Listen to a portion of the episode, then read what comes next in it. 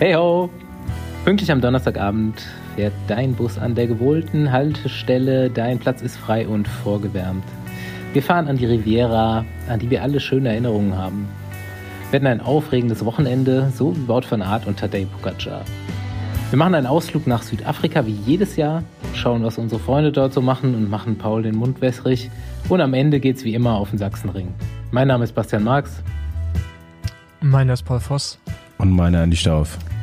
Und der Besenwagen wird auch in den Frühling hinein von Rafa angeschoben. Die Zeit kann umgestellt werden. Ja, und hiermit möchten wir, möchten wir uns schon mal für die schlechte Tonqualität unseres Moderators, der uns durch diese herrliche Runde führt, äh, entschuldigen. Ja, ein bisschen technische äh, Chaotik hier wie immer am Start, aber ich hoffe, wir kriegen das halbwegs geregelt. Ja, wir sind alle, ich, ich habe so ein bisschen Burnout vom Wochenende, muss ich auf jeden Fall sagen. So, Freitag war äh, sehr geil, ein bisschen aufregend, eigentlich gar nicht so viel Vorbereitung, wie man jetzt denken würde. Ne? Ähm, war schon Sagst Vorbereitung, aber. Ähm, ja, ich wollte auch gerade sagen, also ich glaube, kommt drauf an, wen du fragst. Ja, ja aber ganz ehrlich, irgendwie lief es doch ganz, ganz flüssig, ne? Für mich hat sich das angefühlt wie ein Umzug, Basti. Du denkst so, ach, ist ja gar nicht so viel zu tun und dann am Ende fallen dir noch tausend Sachen ein, ja. die du zu erledigen hast ja. und, oder einpacken musst. Und ähm, nee, aber war cool. Ähm, hat Spaß gemacht. Paul, ich habe ein paar schöne Bilder noch eigentlich von Paul, die im Rahmen dieser Folge veröffentlichen könnten. Die, äh, vom Nachgang. Vom Nachgang. Ja. ja, also wer wer es nicht mitbekommen hat, wir haben mit Andy Schlecken Live Podcast in Köln in einem Kino veranstaltet. Äh, da waren ein Haufen Leute da, wir hatten einen schönen Abend und nachher, ich dachte mir so, 2000 irgendwas, 2010, 2009, 2011, Fonsi sitzt auf der Couch, guckt Tour de France, Andy Schleck gegen Alberto Contador. Wenn dieser Fonsi von damals gewusst hätte, dass er 2023 dann mit Andy Schleck am Kiosk steht und einsäuft, Andy Schleck gibt äh, Jägermeisters aus. Ähm, zugegebenermaßen habe ich davon keinen angenommen. Aber auch nur, weil die Medizin sind. Weil die Medizin ja. sind und erzählt mir Geschichten vom äh, luxemburgischen Außenminister und John Kerry und alles Mögliche. Hätte ich das vielleicht nicht geglaubt. Mal gucken. Aber Andi, sind das die Bilder, die ich auch kenne oder sind noch mehr entstanden in einem anderen Umfeld dann? Nee, Samstag, Samstagmittag nach, nach der durchzechten Nacht und dem äh, Ride, den wir gemacht haben am Samstag, so. lag es ja mit 1% Erholung im Whoop-Score. Bei euch, bei euch auf Bei mir am Boden. Bei dir auf, äh, sprichwörtlich lag ich da auf dem Boden. Ja, okay, ja gut, aber da habe ich, war aber bequem. Ja, ja, ihr habt einen sehr bequemen Teppich. Ihr wollt eh schon mal fragen, von wem Auf dem hast du dann wir nachher eingepennt? So halb. Nee, ich habe versucht, ich hab versucht einzuschlafen, aber dann kam äh, Babybesuch. Oh Gott. Und, ähm, oh Gott, nee, das, das Baby war nicht ganz in Ordnung. ähm, äh, nur die Eltern haben genervt. Nein, die natürlich auch nicht. Äh, nee, aber da musste ich immer meinen Zug nehmen und habe dann tatsächlich, da kommen wir auch gleich dazu, das Finale von Mailand Remo also ich habe das Finale erst geguckt, nachdem ich wusste, wer gewonnen hat, weil ich habe den Namen nicht gesehen, wer gewonnen hat, aber im Chat bei uns hat Andi sich schon gerechtfertigt, warum ich gewonnen habe. Also warum ich recht hatte. Und da wusste ich, okay, gut, äh, Mathieu van der Poel hat gewonnen, aber da können wir später zukommen. Ähm, genau. Aber ja, Freitag war ein schöner, Freitag war schön. Samstag mit Spaghetti-Eis die ganze Sache abgerundet. Das war doch ganz gut. Ja, genau. Ja, also ähm, an alle, die jetzt Lust auf diese Podcast-Folge mit Andy Schleck haben, die werden wir tatsächlich zuerst mit Bild auskoppeln. Ähm, da wir noch vorhaben, mehrere Dinge mit Bild zu machen in diesem Jahr, wollen wir mal unseren YouTube-Kanal bisschen anheizen und wir schneiden das jetzt mal schön zusammen. Wir haben das filmen lassen und es wird den Live-Podcast für alle zu sehen geben auf YouTube und wird dann auch nachher noch als Podcast rauskommen ich kam mir echt noch nie so, ich meine, intern habe ich es ja schon ein paar Mal gesagt, so professionell vor wie an diesem Freitagabend. Die Kameraleute und Kamerafrauen hatten irgendwie dann so Headsets auf, Fabi lief wieder rum wie von der Stasi, weißt du, alles, Ey, alles im Blick ich glaub, gehabt. Wir haben auch auf Andy Schleck voll den guten Eindruck gemacht, von Anfang ja, an. Ja. Das ist, ja. das ist so ein bisschen, stimmt gar nicht so richtig, aber an dem Abend waren wir echt gut drauf. Ja, ja, auf jeden Fall. Äh, ich dachte auch, als wir uns zum Essen getroffen haben, als man dann so kurz die Leute vorgestellt hat, dachte ich, okay, irgendwie hat es alles mit uns hier zu tun. Das ist äh, schon sportlich. Aber ja, war schön und äh, ich hoffe, dass die Bilder ja. das auch rüberbringen. So, ich habe es aufgeschrieben als ersten Tagesordnungspunkt hier. Herzlichen Glückwunsch, Fabio. Herzlichen Glückwunsch. Der hat nämlich heute bei der Aufnahme, äh, also an dem Tag, an dem wir aufnehmen, hat mein bester Freund äh, Patrick Schubert Geburtstag, der jetzt äh, KT fährt bei Stork äh, Metropol und dort auch quasi irgendwie Sport vom Besenwagen ins Team, Ziel gefahren ist. Team, äh, genau, richtig. Bin bei den Ergebnislisten ein paar Mal über den Namen gestolpert und der kam eher so am Ende. Also ich aber von mir auch alles Gute. Genau, das ist der Grund, warum Fonsi Fonsi heißt, wegen Fonsi und Fabio. Und warum Fabio? Wer ist Fonsi und Fabio? Kenn Fonsi und Fabio, das ist aus The Fast and the Furious, sind so zwei Gauner. Und seitdem ah, okay. wir zusammen mit 16 in diesem Film waren oder mit 15 oder was, äh, hatten wir uns dann diese Spitznamen gegeben. Okay. Sehr gut. Ja, sein, sein erster ähm, 39. Geburtstag. Den feiere ja. ich auch dieses Jahr noch. Oh, und wird sein letzter ja, sein? Äh, nein, einer, der erste von vielen. Achso, ja, gut, aber sein letzter. also sein letzter 39. Ja. Ähm, ja, ich wollte in diesem Rahmen auch mal einen kurzen Shoutout nach Schöneich geben, zu dem Radrennen da, was am, Alter, jetzt Paul wieder richtig vorbereitet, am 10. April ist das, ne? Ist ein Montag. Auf jeden Fall Schöneich, 10. Ostermontag. April. Bin, mhm. Ostermontag, genau. Ostermontag. Bin ich auch am Start. Genau, bin ich auch am Start. Ist im Süden von Stuttgart. Also, falls ihr aus dem Raum Stuttgart kommt, ähm, gibt es allerfeinsten Radsport mit, mit, meiner Teilnahme und Junioren-Bundesliga. Ey, also. Schöneich. Und geiles Rennen immer. Und was, was ich ja wirklich, also jetzt mal ohne Mist, das finde ich richtig wichtig. Also der Kaffee ist so, so semi, kann ich mich erinnern, aber der Kuchen ist wirklich gut. Also sie haben wirklich eine richtig gute Kuchentheke da im Angebot. Schöneich Klassiker, Ostermontag, morgens noch Frost. C-Klasse startet um 8. Weiß ich noch weiß genau, ich früher um 5 Uhr mit dem Auto oder um 4.30 Uhr mit dem Auto zu Hause losgeballert. Äh, komplett leere Autobahn, irgendein äh, Mitfahrer von mir mit 220 nach Schöneich gefahren dann da kurze Hose warm gefahren, fast die Finger schon abgefroren.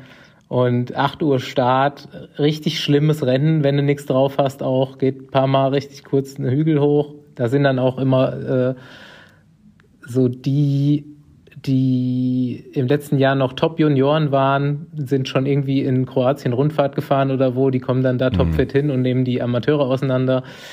Paul, du fährst ja wahrscheinlich das große Rennen, oder? Genau, aber es ist wie gesagt, ist ja Junior und auch Bundesliga. Ja. Aber ich finde ich find das Ziel ähm, echt eigentlich auch ganz geil. Du hast halt diesen steilen mhm. Anstieg, ne, wo relativ viele ZuschauerInnen auch sind und dann nochmal zum Ziel geht es dann ja auch wieder hoch. Äh, schon attraktiver Kurs. Ich war letzte zum ersten Mal da. Ja.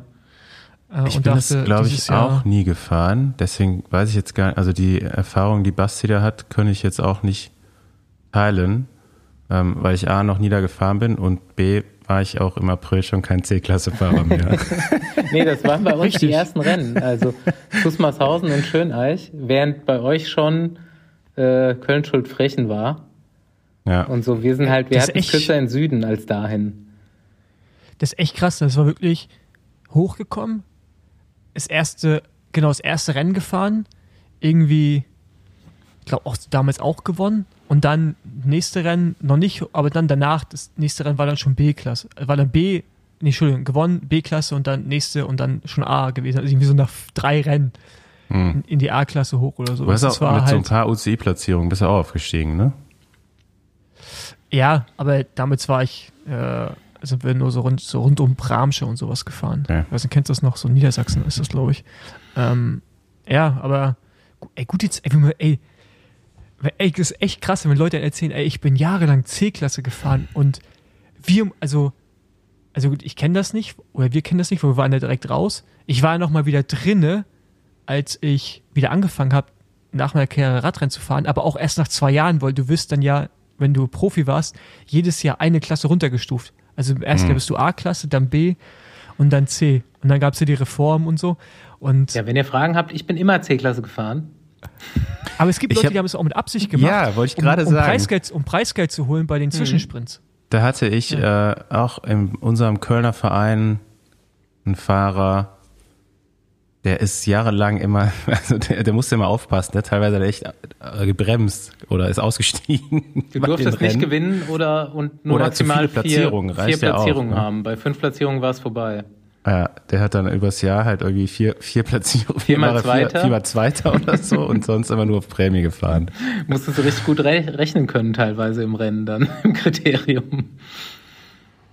Ja, Ja, ich kenne auch ein paar, die das so gemacht haben. Ja. das war aber zu der Zeit auch noch dann eigentlich lukrativ. Da gab es ja wenigstens noch ein paar schöne Prämien auch in der C-Klasse. Ne? Ja, lang ist's, lang ist's her auch bei mir. Aber schön, ein schönes Rennen, auf jeden Fall. Äh, Wünsche Genau, ich dir viel kommt hin, Spaß. zieht euch den ganzen Tag rein. Das sind Und, 160 äh, Kilometer bei dir dann, ne? Oder 140? Nee, so. Ja, irgendwie so. Mhm. Das ist richtiges, richtig Ist ja, stabiles Rennen. ist ja für einen Gravel-Profi nix. Ja, kein Die fahren ja sonst immer Ey. das Dreifache. Ey, jetzt, jetzt, mal, jetzt mal ohne Mist, ne? du denkst, du siehst die Distanz, jo, aber es ist halt ein bisschen über drei Stunden. Ja. Und äh, das ist ja ja, wirklich. für Amateurrennfahrer ist es halt äh, schon wirklich Ja, genau. komplett Stunde zu out, lang. Of, out of reach. Und das bei uns halt so die, die Hälfte der Renndistanz von den großen Rennen, die ich fahre, darunter sogar noch. Das ist halt, ist natürlich eine andere Intensität, muss man auch sagen. Also schöner, ich äh, produziere ich ein bisschen mehr Laktat. ja, äh, wollen wir in den Rennblock gehen? Nee, wo, nee ich habe überlegt, wo wir gerade bei Laktat sind, lass über Cape Epic reden. Mhm. Da sprießt es auch äh, Brutal, oder? aus den Ohren. Guckt ihr ein bisschen Livestream? Ja, ich, ich habe es letzten Jahr nie gemacht und bin seit gestern voll gehuckt. Ja. Voll geil. So Morgens aufwachen. In your face. Einfach die Jungs Vollgas in die Fresse im Staub. Drei, vier Stunden lang. Aber was ich viel geiler finde, sind ja die, die Jungs, es sind glaube ich, sind glaube ich nur Männer, mit den, mit den Kamerabikes. Mhm. Voll geil, Alter. Und da denkst du dir, ja, okay, er sitzt halt auf dem E-Bike, muss in der Fall, aber der muss ja genauso gut die Trails fahren können. Und selbst wenn du E-Antrieb hast, das Gewicht schleppst du ja mit rum und die Jungs sind ja richtig am Ballern, ne? Also die, die Attacke heute Mhm. zum Ziel hin, das war ja auch richtig sportlich. Ähm, riesen Respekt, ey, dass du da so mitfahren kannst. Aber das, da dachte ich mir, also auf der Straße kannst du das nicht umsetzen, weil es ja einfach die Felder viel zu groß sind und da macht das wenig Sinn. Aber warum das nicht bei mehr Mountainbike-Rennen so gemacht wird? Ja, gibt's Und- ja schon so. Also so die Marathonrennen, die sind eigentlich schon alle so gecovert. Ja, aber beim Gravel gibt es das Mhm. nicht. Da müsstest du eigentlich Gravel, auch machen können. da sind die Felder auch kleiner und so, wäre voll Ihr geil. seid ja, Dann wär's vielleicht ihr auch seid ja beim spannend. Gravel auch nicht schneller als die Jungs da jetzt. Also, Naja, doch, also, also wir haben ja schon über, immer über einen 30er Schnitt. Ich weiß nicht, ob die Jungs da jetzt immer über einen 30er ja, Schnitt aber fahren. es kommt ja darauf an, was sind die Maximalgeschwindigkeiten. Und wenn die auf der Straße fahren, dann fahren die ja auch 45, 50. Also, Das stimmt natürlich, ja. Aber ja, es ist auf jeden Fall äh, geile, geile Einblicke und ja, ich finde den Modus Äh, einfach so geil. Immer wieder, äh, dass du da einfach zu zweit bleiben musst und dich äh, unterstützen musst, so. Und sonst halt auch keine, keine Hilfe von außen hast, außer diese Punkte, wo du halt Verpflegung kriegen kannst. Aber was natürlich, ich finde es schon ähm, auch geil, wie, also erstmal ist es geil, dass man natürlich jetzt Leute hat, die man verfolgen kann, Speed Company, ne? Ähm, da, keine Ahnung, Sponsor von mir, du, du betreust Mhm. die oder vertrittst die und da hat man irgendwie so eine gewisse Bindung. Aber äh, heute das Finale von der zweiten Etappe, es hat ja der Blevins mit dem BS Mhm. gewonnen. Und die Taktik, die da gefahren sind, voll geil. Andi, Andi hat es wahrscheinlich nicht geschaut, oder? Ist Ich, ich weiß nicht, wie viel, ich, ich weiß nicht, wie viel vom Ziel die attackiert haben für den Etappensieg dann, aber da attackiert er erst der Matt Beers von vorne. Mhm. So Also zwei Kilometer vor Tempo Ziel. ganz Alleine. Genau, dann, äh, genau, da war das Schürter und ähm, Schürte, äh, wie heißt der?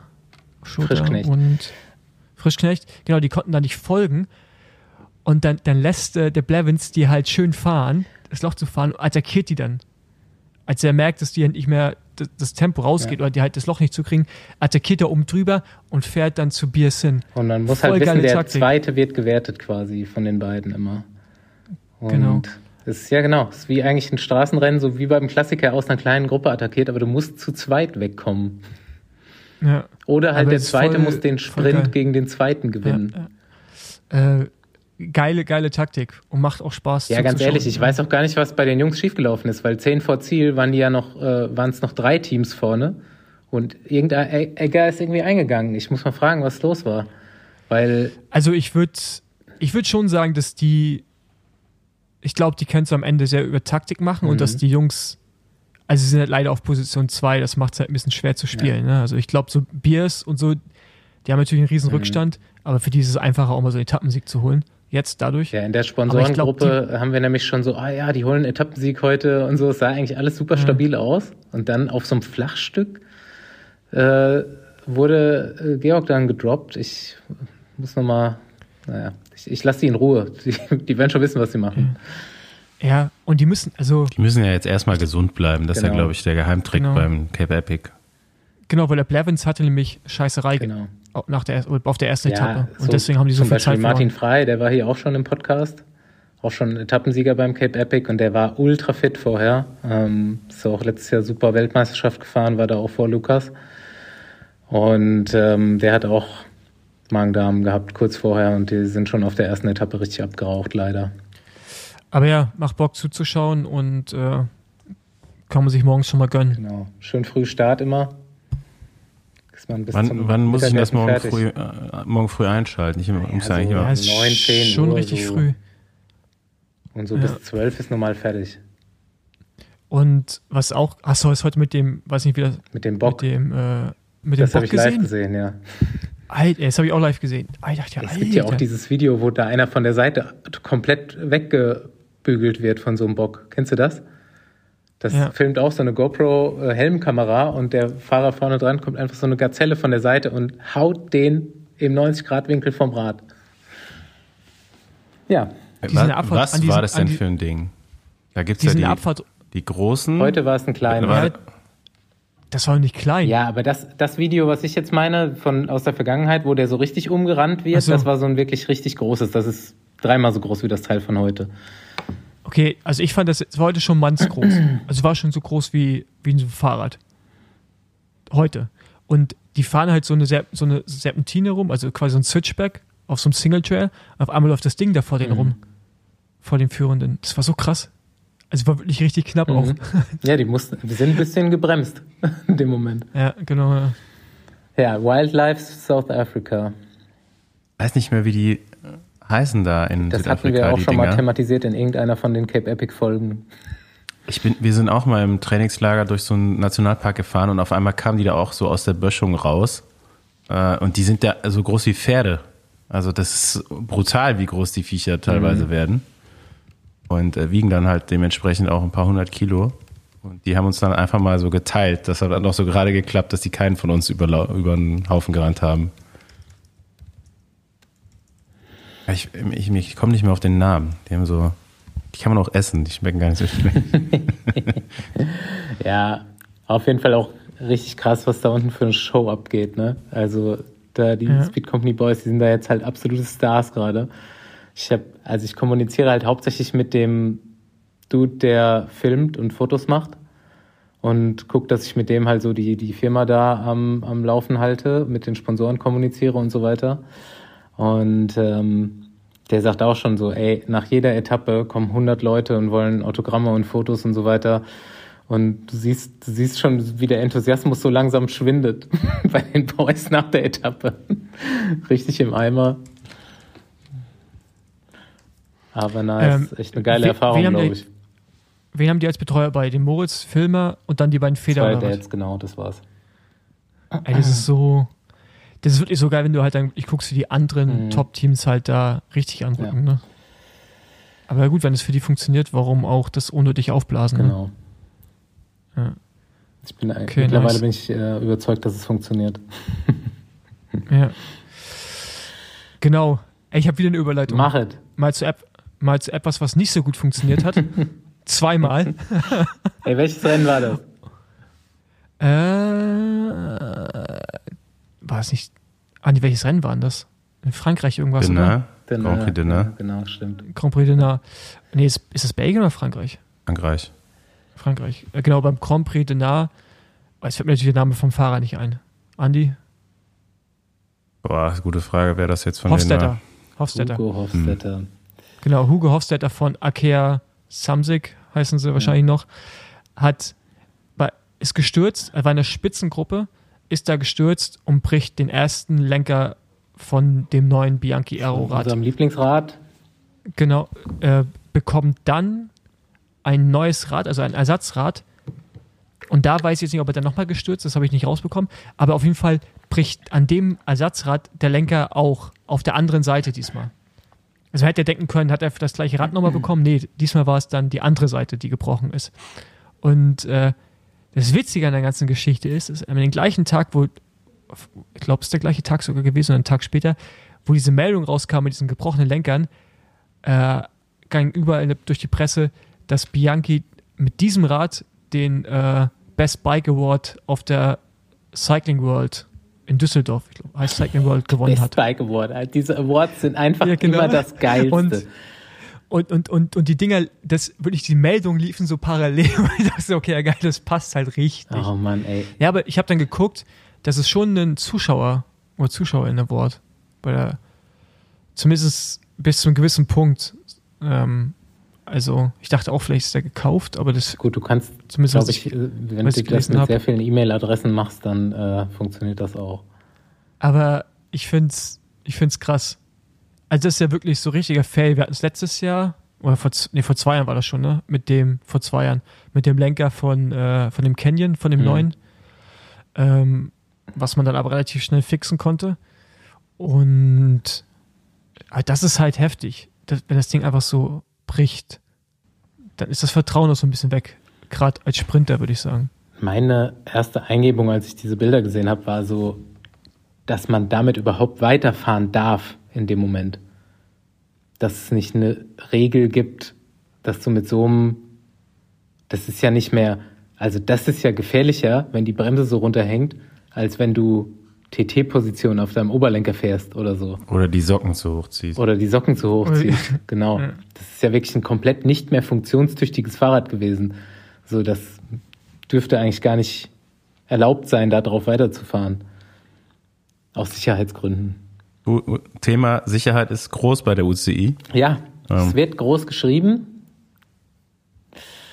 Weiß gar nicht, ob man damit ins Ziel fahren dürfte. Aber ist der, ist der, der ist aber irgendwann ausgestiegen, weil es kein drittes Rad mehr gab, oder? Kein Plan. Ich weiß es nicht.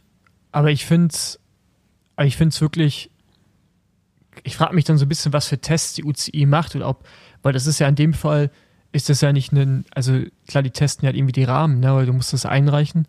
Aber in dem Fall ist es ja, das ist ja so eine, ein ganzes Set, ne? Also du hast ja das Fahrrad mit so einem Lenker, ist ja alles in einem, mehr oder weniger. Mhm. Und dass sowas dann einfach passiert. Und wenn es bei zwei Rädern passiert, kann es ja, auch, also dann ist das ja nicht Moment, einfach nur. Aber Lenker testet die UCI ja, glaube ich, nicht. Also ja, genau, aber wenn dann nur den Rahmen. Ne? Genau, das ist aber gerade mein Punkt, weil du hast ja, wie bei dem Cervelo auch, das sind ja so ganze Einheiten. Ja, für Lenker weißt, und sowas gibt es ja extra Tests. Ja, aber doch nicht von der UCI. Nee. Aber das, genau, machst, das also machst du als Radhersteller, wenn du was auf dich hältst, quasi. Dann machst du so Zedler-Test oder sowas. Deswegen habe ich das auch aufgeschrieben. Dann wird es halt auf Herz und Nieren voll belastet getestet. Irgendwann bricht es. Ähm, zum Beispiel, Fun Fact aus dem Hintergrund, ihr wisst ja beide, oder Paul hat es gesehen, so, was jetzt zum Beispiel Lukas Baum für einen Vorbau fährt von mhm. Orbea. Mhm, den, so einen runden. Den, den gibt's ja nicht zu kaufen, so mit minus 20 Grad und 120 Millimeter oder was. Und Sieht aus wie hängender Penis, ey. Da wissen wir halt genau, dieser Vorbau schafft die Tests nicht, die Vorbauten schaffen, die im Verkauf sind. Aber man ist sich halt sicher, dass er sicher genug ist. Und für den Renneinsatz, für den Athleten geht er halt dann raus. Aber der könnt, würde nicht verkauft werden, weil der die Tests nicht schafft. Ich habe immer meinen eigenen Stresstest früher beim Lenker gemacht, einfach mal geguckt, wie, wie viel er so hält, bis er anfängt zu knacken. Hast du einfach draufgesetzt und gefahren? Nee, einfach mal so ein bisschen dran, rumge, dran rumgerudert.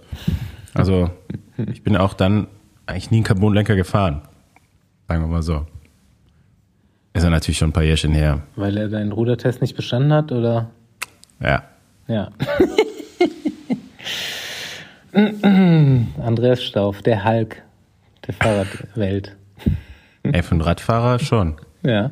Ich versuche ich versuch gerade rauszufinden, ob das, weil bei Canyon war es ja so, dass du die ja verlängern mhm. konntest, ne? Also du kannst es ja. ja quasi, ob das bei dem Bianchi auch so ist und das deswegen halt. Ich glaube. Aber ich finde jetzt auf der, ich nicht. auf der Nee, auch der Canyon ist damals nicht an dieser, äh, also an der wo, wo man ja, ja, quasi weiß, auseinanderziehen ich, ich gebrochen weiß, kann, weiß, ja. sondern auch An quasi dein Griff. Ich meine, vielleicht ist der äh, Hofstetter auch einfach nur zweimal blöd auf diese Stelle gefallen und alle anderen Lenker würden da auch brechen. Also du weißt ja, ja gar nicht, wie die Stürze passiert sind. Ist halt doof. Ist ne? halt jetzt gerade ein bisschen blöd, ja. ist halt doof. Wir freuen uns ja auch einfach nur, weil das Rad so scheiße aussieht. Nee, ich freue also freu mich darüber nicht. Ich auch nicht. Es ist halt einfach, also das ist halt einfach, also ich, ich habe ja nichts gegen Bianchi. Ich mag die Marke eigentlich. Das war mein erstes richtiges Rennrad. Also ich habe damit Echt? ja auch, ja, Bianchi war mein erstes, also was dann nicht mein Diamant war, ja, sondern halt also richtige Ränder. Ich habe das noch mehrmals lackieren lassen, verschiedene Farben, weil ich einfach so dran gehangen habe, ein Alurahmen. Von daher mich verbindet irgendwie schon was mit der Marke, so emotional. Und das, deswegen tut mir das auch leid, wie das Rad aussieht. Ja, also, und ich will ja gar nicht Schlechtes für die Firma, aber es ist einfach nur scheiße, dass die halt, das ist halt einfach so, das darf halt eigentlich nicht passieren. Ja, also so. ich will einfach, dass das Rad vom Markt kommt.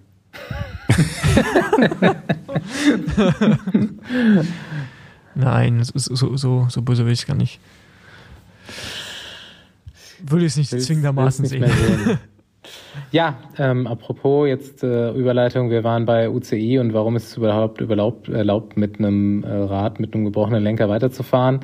Ähm, es gibt wieder mal ein paar Neuerungen im Regelkatalog und eine, die auf den ersten Blick gar nicht so sinnlos erscheint. Äh, Stichwort 2000 Euro für Neoprofis. Andreas Stauf, du hast es in die Gruppe geschickt die Woche. So, soll ja. ich versuchen, das anzuerklären? Willst du es machen? Du kannst mal versuchen zu erklären. Ja, also ich äh, habe das einfach nur gelesen und scheinbar soll es ab dem Juni, ja, ne? Ja, ab 1. Juni äh, tritt die Regelung in Kraft. Juni dieses Jahres so sein, dass ein World Tour Team, das einen Neoprofi unter Vertrag nimmt, den Betrag von 2000 Euro pro Jahr an die Vereine oder Teams entrichten soll, in denen der betreffende Fahrer äh, vor Abschluss seines Vertrages bei diesem World Tour Team gefahren ist, und zwar ab seinem 15. Lebensjahr und maximal bis Ende der U23. Also wenn jetzt jemand äh, direkt nach den Junioren Profi würde, müsste man quasi dem Team oder Verein von oder mehreren, wo er vorher gefahren ist, das wären halt irgendwie dreimal, drei oder viermal 2000 Euro. Wenn der noch irgendwie zwei, drei Jahre U23 macht, dann nochmal an das KT-Team oder wo auch immer, jeweils 2000 Euro pro Jahr. Genau, sind vier Jahre, wer ist an Vereine? Oder ja. zwei Jahre U17, zwei Jahre U19. Also maximal acht Jahre. Acht Jahre. 16.000 Euro immerhin. Ist jetzt nicht viel, ne? Nee. Aber es ist was. Ja, ja, also ich finde es ich find's ein Anfang und ich ja. glaube, der Impact. Also, es, ja, kommt natürlich darauf an, wenn du jetzt irgendwie das Nachwuchsteam nimmst von, wie heißen sie hier, Groupama, die letzte irgendwie das halbe Team hochgeholt mhm. haben. Aber die waren auch alle nur ein Jahr in dem Team. also ich meine, die finanzieren sie ja sich selber dann in dem Moment. Ähm, ja, eigentlich. Aber ich finde es für die, für die Vereine finde ich schon nicht schlecht, weil wenn du ja einen Jugendfahrer hast und du bringst ihn durch die U19 mhm. und der geht nicht gerade. Da, ja, da würde ich mich zum Beispiel wissen, wie ist das, wenn du in einem Verein bist, jetzt Auto Eder, du bist in einem bayerischen Verein und fährst aber dann für Auto Eder, wer bekommt das Geld? Bekommt das Auto Eder oder bekommt das der Sind Verein? keine bayerischen, nicht mehr an den bayerischen Verband geknüpft, das Team. Nein, aber was ich einfach sagen will, bekommt das der Verein, in dem du bist, oder die Renngemeinschaft? Weißt du? Mhm. So, und das ist jetzt gerade für mich, das gleiche ist dann ja auch, äh, wenn du in die U23 gehst, fährst du in der Renngemeinschaft, bist aber noch in einem Verein, wer bekommt das Geld? So, das wäre jetzt nochmal interessant zu wissen. Davon mal abgesehen, finde ich aber dann 8000 Euro, die einfach mal direkt in den Nachwuchssport reingehen, also in die unteren Kategorien und dann oder alles bis U19, finde ich mega. Und das ist ja für Vereine international gesehen, ist ja egal wo, ist das ja einfach mega viel Geld, was du damit für alles Verein ist das Geld, ja. Genau. Ähm, und so für so ein Team, je nachdem, wer es ist, also ich meine. Also bei, äh, wie die Regelung aktuell formuliert ist, äh, geht es immer an den Verein, wo der Fahrer Mitglied ist und dann erst ab dem Kontinentallevel geht es okay. an das Kontinentalteam. Also in dem Falle von einer Renngemeinschaft wäre es immer der, also äh, auch der Verein. Genau, aber, ist, aber auch eigentlich nicht fair. Ne? Gut, am Ende ist es ja eigentlich der Start von etwas, was man als Kontinentalteam auch gerne so hätte. Jetzt sprechen wir doch mal von äh, Andis Team Lotto Kernhaus. Ihr bildet einen Fahrer über zwei, drei Jahre aus und äh, der wird dann vielleicht extrem gut und begehrt für ein Team. Und dann mhm. würde man ja eigentlich ein bisschen mehr als in Anführungszeichen Ablösesumme haben wollen, als zwei, vier oder 6.000 Euro. Aber die müssen dann zumindest gezahlt werden jetzt schon mal. Ja, also es ist ein Anfang, ne? Ähm, die, diese Regelung gibt es im Fußball zum Beispiel ja schon länger. Ähm, da wird es prozentual gerechnet. Da sind auch noch Transfersummen mit, äh, mit einbezogen. Die gibt es ja jetzt erstmal im Radsport nicht. Ähm, das wird auch ganz, das Ganze wird auch schon von, von ein paar Agenten auch schon seit längerer Zeit diskutiert und wollte, sollte auch äh, von unserer Seite aus äh, an die UCI herangetragen werden. Jetzt gibt es schon eine Regelung, die ja wahrscheinlich von der UCI selber erstmal so entworfen worden ist. Ähm, ist auf jeden Fall ein Anfang. Also gerade für die Vereine kann ich mir vorstellen, ist ein, ist ein guter, ein guter Betrag, ähm, dass da vielleicht dann doch nochmal was passiert. Für so ein Kontinentalteam ist natürlich auch gut. Ne? Also ich meine, wenn jetzt ein Fahrer drei Jahre zum Beispiel ausbildet, 6000 Euro, finanziert ja schon wieder eine, eine Rundfahrt im Ausland. Ähm, das ist schon nicht schlecht, aber vielleicht muss man das Modell nochmal ein bisschen überarbeiten in den nächsten Jahren es ist ähm, nur prozentual kann ich mir eigentlich besser vorstellen. Ähm, dass ja, ich, also ich glaube, ja, ne? schon, dass gerade bei dem ja. World Team ist. Ähm,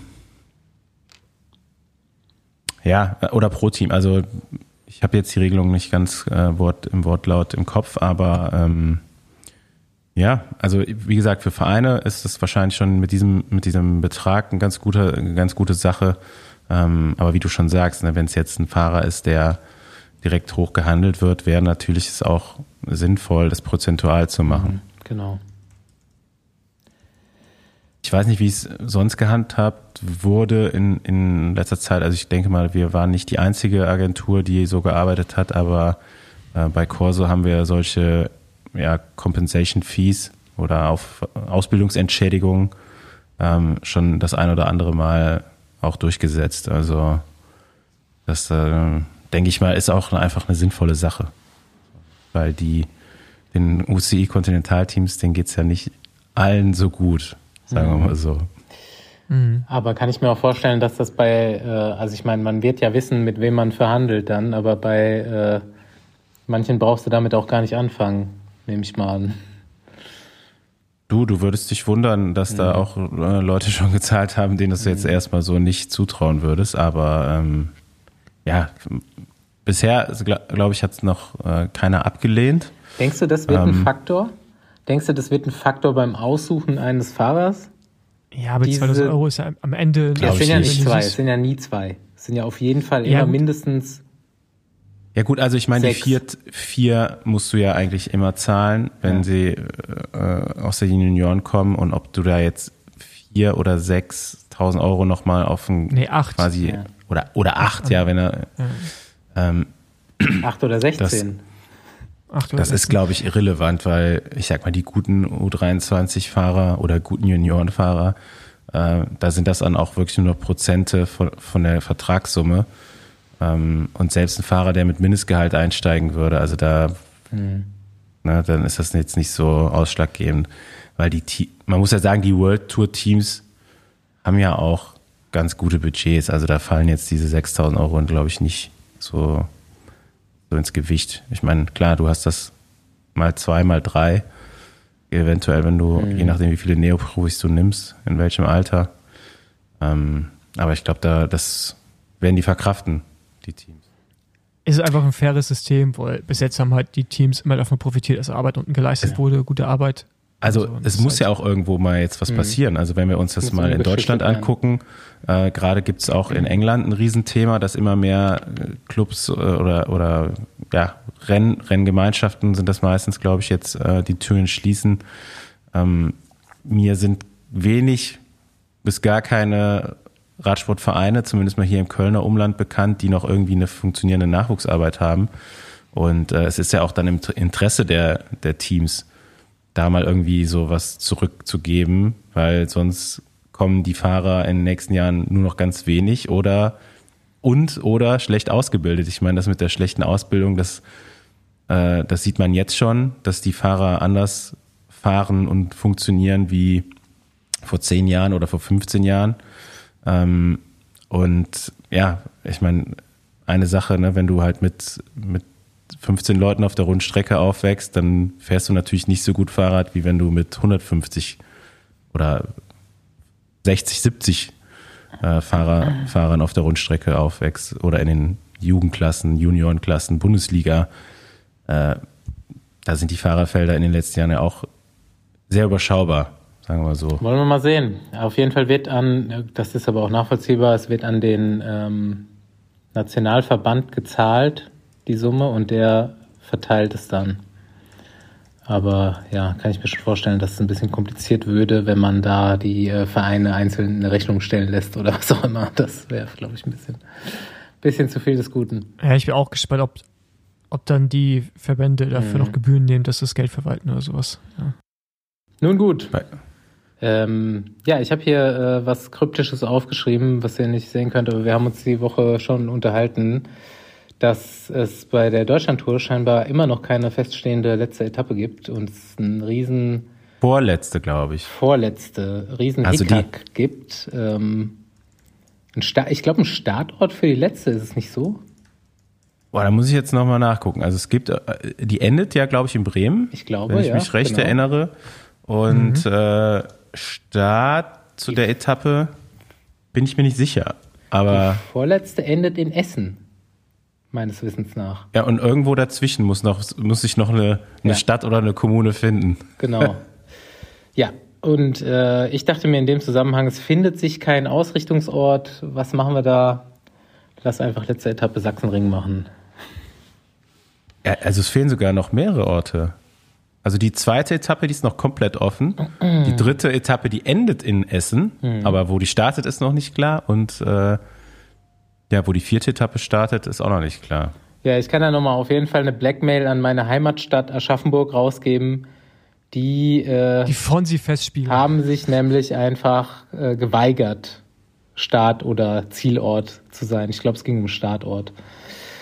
Ja, ich wäre da gewesen. Habt ihr euch jetzt selber versaut. Sorry. Mich würde da wirklich mal interessieren, was aufgerufen wird von der ASO was die haben möchten als Startzielort. Waren ja ein paar Summen im Umlauf, ne? Wie ähm, sind die? Aber die Summe ist ja auch erstmal uninteressant. Die, die Frage ist ja, was beinhaltet das alles? Ähm, kommen da noch zusätzliche Kosten oder wird dann alles organisiert von der ASO oder ohne das zu wissen? Äh, sind die Summen jetzt, glaube ich, erstmal zweitrangig. Ähm, ja, aber trotzdem wäre es ja mal interessant, eine Summe zu hören. Es ist auf jeden Fall ein niedriger bis mittlerer fünf, äh, sechsstelliger Betrag, meine ich. Also ich glaube, dass ich irgendwo was gelesen habe, so um die 200.000, 300.000 Euro. Deutschland, also die zum Beispiel Aschaffenburg nicht bezahlen wollte und deswegen. Aber das, äh, das, das ist auch einfach eine ne? Mathematik, das ist ja Mathematik, ne? Es ist ja, selbst wenn die ASO ja Sachen übernimmt, also du musst ja dann gucken, was sind die Benefits davon. Also wenn du jetzt ein Ort bist, der jetzt auch gar keinen Tourismus sonst hat, ja, dann ob du überhaupt die Hotelkapazitäten hast, all die Dinge und dann, ob dann überhaupt also ne, ob dieser finanzielle Benefit auf, dem, auf dem langen Sicht dann irgendwie äh, gegeben ist. Und da kann ich mir schon vorstellen, dass einfach Leute dann sagen, so wie Aschaffenburg. Also ich meine, tut mir leid, aber Aschaffenburg bin ich einmal im Leben lang, äh, einmal in meinem Leben vorbeigefahren. Auf der Autobahn. Sonst kenne ich Aschaffenburg nur daher, dass es Aschaffenburg halt gibt. Das ist so wie Stendal. Ich glaube, jeder hat schon mal von Stendal gehört, weil da irgendwie ein Zug immer stehen bleibt oder so oder eine, irgendeine Umleitung ist. Aber es war noch niemand in Stendal. Weißt du? Ja. Ich glaube, so ist Aschaffenburg. Und davon gibt es ja ganz viele Ortschaften in Deutschland. Aschaffenburg schon brutal gute Stadt, muss man sagen. Keine Ahnung, ich war da noch nie. Ich weiß schon, nicht. Die Autobahn ist noch wärst, die ist neu. überrascht. Dreispurig. Auf jeden Fall. Aber bist du eigentlich so der König in Aschaffenburg? Nee, ich bin ja einfach abgehauen und habe mich nicht mehr blicken lassen. Aber es interessant ist auch, dass du und der Obi-Wolf, dass ihr da Aschaffenburg, früher mal ähm, habt. Ne? Stabile Population da auf jeden Fall. Ich kann dir einige Leute da vorstellen, du würdest denken, Wärst du überrascht, was da für Leute rumlaufen? ja, vor allem äh, Schloss, zwei schwer. Landschaftsgärten. Äh, mir fällt es immer noch schwer, euch beide als Goffs zu sehen. So. Äh, also diese Goff, diese also Gothic-Phase, die ihr da mal hattet anscheinend. Ich glaube, das ist so ein bisschen variabel, äh, die Gebühr, die da erhoben wird. Also ich habe jetzt gerade noch mal kurz gegoogelt. Ähm, also 160.000 Euro hätte Stendal als Etappenziel zahlen müssen. Also Lizenzgebühren steht hier. Natürlich Stendal. Hast du es geraten? Ja, ich, ich habe es gerade geraten mit Stendal. Du wusstest nicht, dass das da dabei war. Nein, Und, äh, woher denn? Dessau war auch irgendwie äh, der, im, im Gespräch, da wären es dann irgendwie knapp 200.000 laut MDR-Informationen gewesen. Ähm, wie gesagt, ich habe auch irgendwo, glaube ich, mal was von 300.000 aufgeschnappt, vielleicht für eine größere Stadt. Ich weiß nicht, wie die das berechnen, ehrlich gesagt. Ähm, aber ja, ich meine, jetzt haben wir März. Fünf Monate haben sie noch ungefähr. Ähm, ist jetzt, glaube ich, nicht viel Zeit, um so Budgets auch in Städten quasi durch die Definitiv. deutsche Bürokratie laufen zu lassen. Ja. Also ich hoffe mal, da Aber ist man schon hier und da einen Schritt weiter. Aber warum ist das so uninteressant, ne? Ist auch echt krass. So, dass ja, und ich glaube, uninteressant ist es gar nicht. Die Frage ist halt wirklich, ob die äh, Kosten sich dann rechnen für so eine Stadt, ne? Ja, ja, klar, aber auch so ein Prestige. Also ich meine, manche Leute oder manche Städte machen ja auch Dinge einfach nur wegen des Prestiges. Ja, du musst ja und, äh, immer irgendwie an Leute kommen, die ein bisschen Radsportleidenschaft haben. So, wenn, wenn du keinen Bock auf Radsport hast, dann wirst du auch keine 200.000 Euro freischalten. Und ja. Tja, das ist halt dann immer so ein bisschen Zufall, ne? Kannst halt, kannst ja immer in denselben Städten machen. So, man weiß ja, welche Stadt Bock auf Radsport hat. Ich finde irgendwie mittlerweile auch so, wenn man wirklich drüber nachdenkt, wie viel Geld es am Ende ist und was du dafür bekommst, das ist ja ein Tag ist ja da Ausnahmezustand und das war's. Mhm. Also du hast, okay, du, wenn du vielleicht noch einen Start hast am nächsten Tag und irgendwie Ziel und so, aber du hast jetzt ja nicht so ein, so ein ganzes Event-Wochenende. Ja, ja du hast halt vielleicht eine Fernsehübertragung, wo so ein bisschen deine Stadt gezeigt wird und irgendwie gute Stimmung, ja. wie ist das, aber sind wir mal ehrlich, äh, für eine Stadt, was bringt das? Ich weiß es nicht. Ja, frag Franzosen. Da musst ja schon irgendwie ein bisschen Kulturangebot für deine Einwohner schaffen, ne? Sonst ja. wohnt da halt dann irgendwann auch keiner mehr, wenn da nie was stattfindet. Ja, ja, ja. Ja, und das diese stimmt. Probleme hat Aschaffenburg ja. nicht, kann ich euch sagen. Wäre wär doch mal interessant, vielleicht so, ein, so jemanden aus so einer Stadt, der entweder die Deutschland-Tour mal reingeholt hat oder auch reinholt, jetzt dieses Jahr äh, das so aus deren Sicht mal zu, zu hören. Ich habe auch gar keine Ahnung, was sonst so Veranstaltungen in Städten so kosten.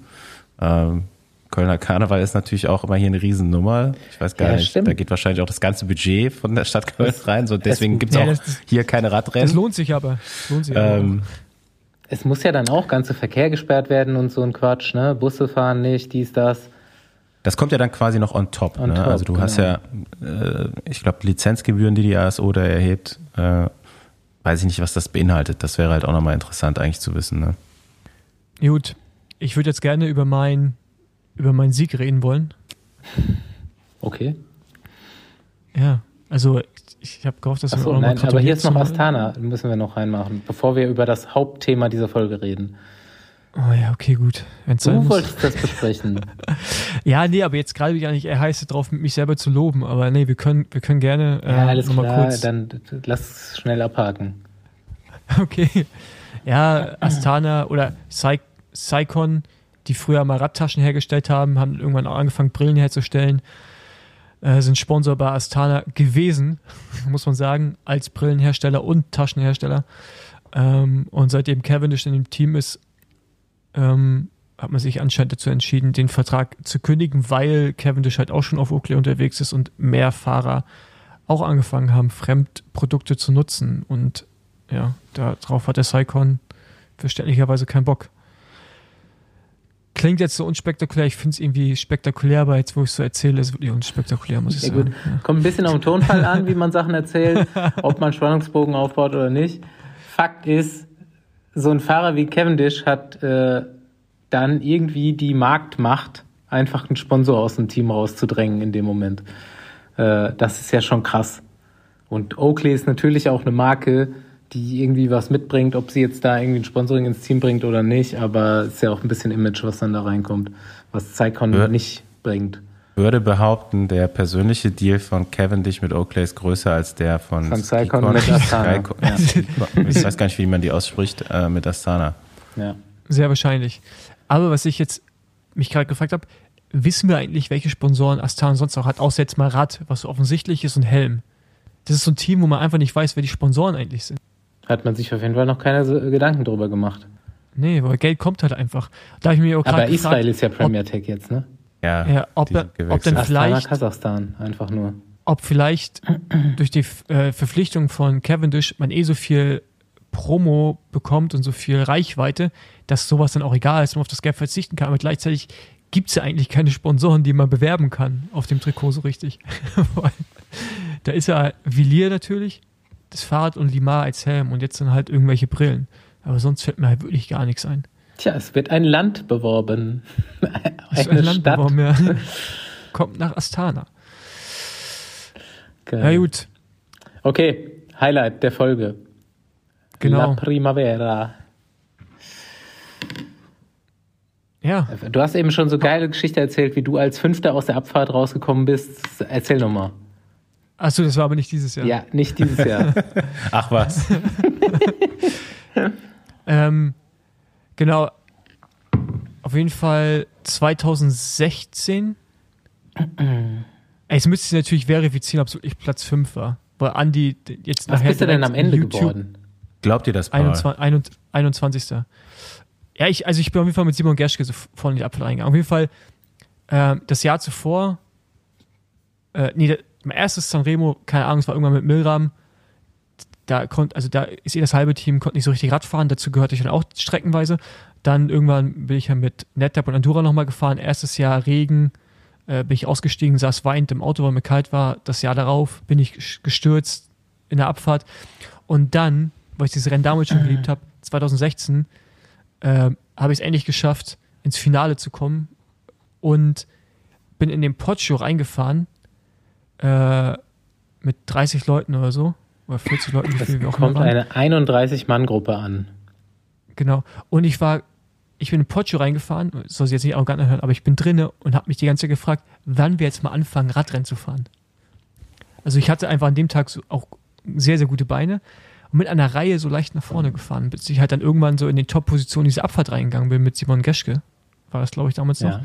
Und äh, komm unten raus auf die Fläche, Poggio, und es geht um Sieg und ich weiß nicht, was ich tun. Also ich komme da raus und bin völlig überfordert mit der Situation. Also ich weiß heute noch, wie wir dort auf die Fläche kommen. Ich so, ja, gut. Hier geht es jetzt gerade um Sieg. Das ist mein erster Was Tag. Was macht Paul? ja, das ist mein erster Tag auf dem Rad.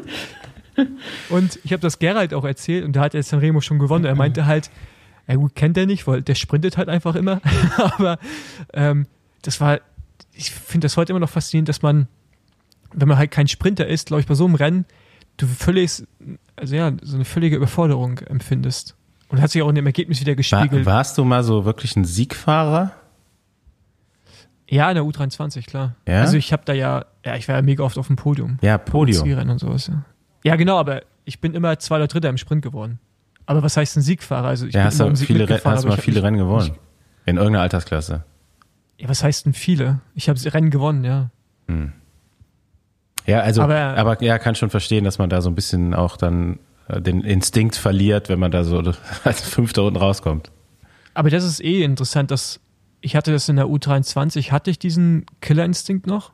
Ja, und da habe ich, also wenn ich Sprints gewonnen habe, war meistens einer vorne raus oder zwei, drei, wenn ich auch mal gegen gute Sprinter gewonnen habe, ähm, obwohl ich selber keiner war, ähm, oder bei schweren Rennen. Aber wenn dann um Sieg ging, war es dann in Anführungsstrichen immer nur zweiter oder dritter. So wie Europameisterschaft, mhm. wo ich dachte, ich gewinne und da war aber noch einer vorne raus. ähm, ja, du hast das Sprinten einfach vergessen, als du ja, Profi nee, geworden bist. Habe ich ja schon ein paar Mal, schon damals ja. gesagt, warum du ja, eigentlich nicht mehr sprinten so, kannst. Ja, es war wirklich so, ich fahre ich habe alle Fehler gemacht, die man machen konnte, fahr fast ganz hinten. Bei der 30-Mann-Gruppe hinten ist ja auch nicht mehr so weit weg von vorne, aber ist natürlich trotzdem weit. Äh, um die letzte Kurve und wusste es halt vorbei. Und da sind ja alle so Tüten zu, dass wenn du an zehnte Position rumfährst, bleibst du da halt auch, ne? Also da passiert nicht mehr so viel. Ja, das ist Man ja gewinnt natürlich auch nicht, aber, aber das ist halt einfach nur, in dem Moment, ich hatte schon noch Beine, aber ich, ich habe halt nicht nachgedacht. Oder ich wusste nicht, was ich zu tun habe. Das ist ja auch ist so, ein Grund, so warum das Rennen so spannend ist, weil jeder Fehler, den du halt da unten machst auf den letzten zwei, drei Kilometern, der wird halt direkt mit der Todesstrafe bestraft, so mhm. ungefähr. Also naja. du kannst dir eigentlich keine Fehler erlauben und deswegen, äh, ja, du hast gesagt, du hast das Rennen auch schon immer geliebt. Ich würde jetzt mal behaupten, wer das Rennen nicht liebt, der hat auch den Radsport noch nie geliebt. Äh, ich kann nicht verstehen, wie Leute das Rennen abhaten. Okay. Mats Pedersen. Dauert ein bisschen, bis man da, da ist, wo es spannend wird, aber äh, also die letzten, ich glaube, so 60 Kilometer mindestens kann man sich gut angucken. Ähm, ich würde sogar schon ein bisschen vorher, weil dann baut sich die Spannung auch so schön auf. Ja, es ist einfach ein mega komplexes Rennen und du weißt ja jedes Jahr, was passiert. Also du weißt ja, wenn die, also Cipressa versucht man irgendwie Leute abzuhängen, es funktioniert nicht so richtig, aber es stellt halt immer schon Favoriten auf oder vermeintliche Favoriten, ne? Und dann die Abfahrt ist kompliziert, unten geht's raus und da hängt dann auch mal welche ab und dann geht's mit Vollgas in den Porsche rein und du weißt ja eigentlich immer, die Leute, du weißt, wer attackieren wird und du weißt wann. Weil es mhm. gibt halt, also wenn du, es gibt ja einen bestimmten Punkt, wo du losfahren solltest. Und das passiert und trotzdem, trotz dessen, dass du es weißt, weißt du nicht, was dann passiert. Und das finde ich so, so geil und äh, es war dies Jahr auch wieder so. Ich meine, jeder wusste, dass, Poch, äh, dass äh, Pogacar losfahren wird. Und ich meine, der hat es dann halt auch gemacht und was dann innerhalb dieses anderthalb Kilometer Abschnittes passiert ist, wo er diese Attacke gefahren ist, das war eine, ist ja Dramatik für drei Radrennen gewesen, mhm. in meinen Augen. War einfach voll geil, ja. Bis dann eigentlich Mathieu attackiert hat. Ich meine, erst lässt äh, Sören Krag Andersen reißen, glaube ich, an dritter Position war das. Äh, Gut, der hat nicht extra reißen lassen. Ähm. Nee, also der, der, der ist aufgeplatzt. Ja. Und da, da musste halt dann schon Wout van Art um ihn rumfahren mit Mathieu am Hinterrad. Äh, davor war dann aber schon Pogacar und äh, Ghana. wie heißt der? Ghana. Und zu dem Zeitpunkt und, auch noch Mats. Genau, zu dem Zeitpunkt auch noch Mats. Und ich finde, da hast du halt schon gesehen, wie krass gut Mathieu war. Es gab auch Fotos davon, mhm. von der Situation im Nachhinein, wie Wout halt wirklich, du siehst in seinem Gesicht, dass er am Limit ist und Mathieu dahinter einfach, als wenn er gerade einen Intervall fährt. Ja, aber der, der, und das, der grinst, ne? der grinst noch so ein bisschen. Ja, ja, so geil.